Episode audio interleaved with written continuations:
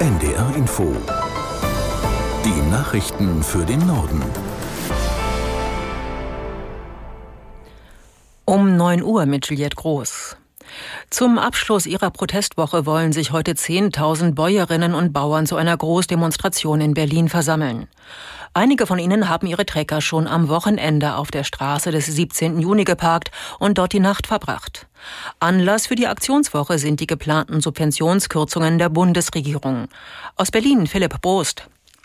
Eine Lösung im Streit zwischen den Bauern und der Bundesregierung zeichnet sich nicht ab. Bundeskanzler Scholz sagt, man sei den Landwirten schon entgegengekommen. Den schrittweisen Abbau der Subventionen für Agrardiesel hat Scholz am Wochenende als guten Kompromiss verteidigt. Subventionen können den Worten des Kanzlers zufolge nicht auf ewig bestehen bleiben. Auch Finanzminister Lindner will an den geplanten Kürzungen festhalten. Er wird am Vormittag zu den protestierenden Bauern vor dem Brandenburger Tor sprechen und um Verständnis für die Politik der Ampel werben. Aus Sicht von Lindner müssen sich alle in der Gesellschaft an den Sparmaßnahmen der Regierung beteiligen. Die Landwirtschaft als Einzelgruppe könne dabei nicht ausgenommen werden. Entgegenkommen für die Landwirte deutet sich an anderer Stelle an. SPD-Chef Klingbeil will über die strukturellen Probleme der Branche sprechen und kritisiert die Marktmacht der Discounter und zu viel Bürokratie für Landwirte. Zum Start des Weltwirtschaftsforums in Davos hat Oxfam darauf hingewiesen, wie ungleich das Geld auf der Welt verteilt ist. Laut einer neuen Studie der Hilfsorganisation haben die fünf reichsten Männer des Planeten ihr Vermögen seit 2020 mehr als verdoppelt auf knapp 900 Milliarden US-Dollar. Gleichzeitig sind auf der Erde fast fünf Milliarden Menschen durch Pandemie, Inflation und Krieg ärmer geworden. Diese wachsende soziale Ungleichheit untergrabe die Demokratie und gefährde den Zusammenhalt von Gesellschaften, heißt es in dem Bericht. Oxfam fordert, hohe Vermögen stärker zu besteuern. Superreiche müssten ihren gerechten Beitrag zum Gemeinwohl leisten. Der israelische Ministerpräsident Netanyahu hat seine Landsleute auf lang anhaltende Kämpfe eingeschworen.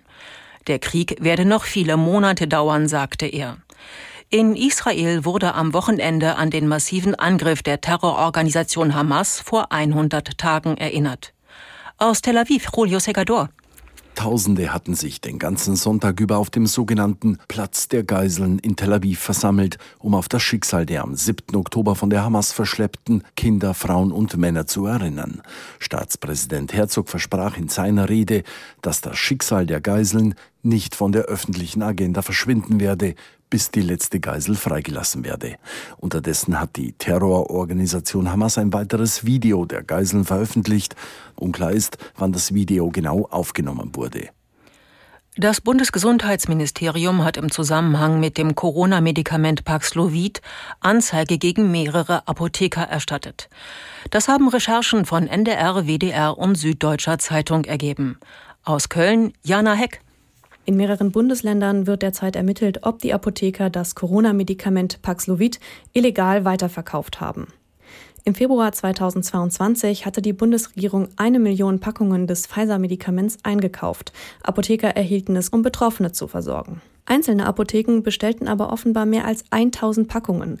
Zumindest teilweise sollen sie das Corona-Medikament dann illegal weiterverkauft haben. Allein die Berliner Staatsanwaltschaft schätzt den möglichen Schaden in der Hauptstadt auf drei Millionen Euro. Laut Gesundheitsministerium sind 560.000 Therapieeinheiten vom Großhandel an Apotheken gegangen. Wie viele davon an Patientinnen und Patienten abgegeben wurden, wisse man aus datentechnischen Gründen nicht. Ab heute startet in Deutschland der reguläre Verkauf von Paxlovid. Dann bezahlen die Krankenkassen das Corona-Medikament. Nach dem erneuten Vulkanausbruch auf Island hat glühende Lava den Ort Grindavik erreicht. Mehrere Häuser wurden davon zerstört oder gerieten in Brand. Die Strom- und Wasserversorgung ist ausgefallen. Aus zwei Erdspalten fließt weiter Lava. Mit Erdwellen versuchten Einsatzkräfte den Strom vom Ort wegzuleiten.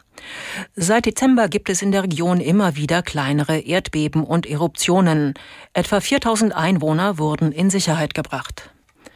Das waren die Nachrichten.